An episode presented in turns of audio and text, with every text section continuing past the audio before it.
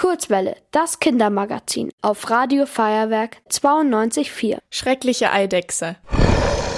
Das bedeutet der Begriff Dinosaurier wörtlich. Klingt ziemlich bedrohlich.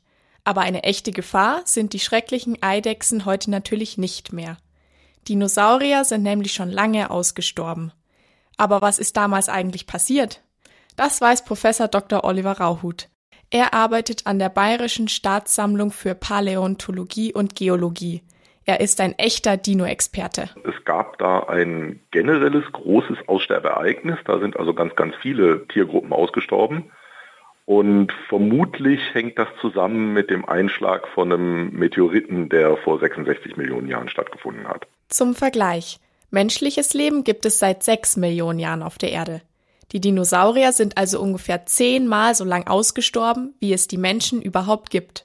Der Meteoriteneinschlag hat wie bei Dominosteinen, die alle nacheinander umfallen, dann eine Kettenreaktion ausgelöst.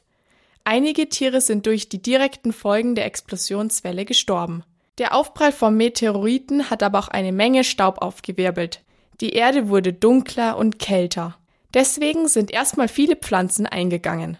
Die pflanzenfressenden Dinosaurier haben deshalb nicht mehr genug Futter zum Überleben gefunden. Und deswegen sind dann auch irgendwann die fleischfressenden Dinosaurier verhungert. Ein paar Arten haben aber überlebt. Tiergruppen, die es damals schon gab, die auch überlebt haben, das sind zum Beispiel halt Vertreter unserer heutigen Krokodile, Natürlich halt auch, hat ja auch eine Dinosauriergruppe überlebt. Das sind die, die Vögel. Also ähm, unsere heutigen Vögel sind ja direkte Nachfahren der Dinosaurier. Das liegt wahrscheinlich daran, dass einige Vögel sehr gut in vielen unterschiedlichen Lebensräumen klargekommen sind. Und nicht nur in ganz bestimmten. Diese Tiere stecken dann starke Veränderungen im Lebensraum besser weg. Sie sind richtige Alleskönner oder Generalisten. Viele Dinosaurierarten waren das nicht. Deswegen sind einige von ihnen auch schon vor dem Meteoriteneinschlag ausgestorben. Professor Dr. Rauhut erklärt das so.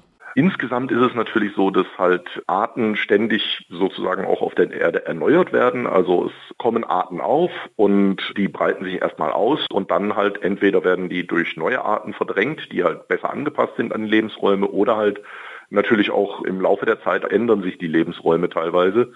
Und wenn die Arten sich dann an die veränderten Bedingungen nicht anpassen können, dann sterben die halt auch aus.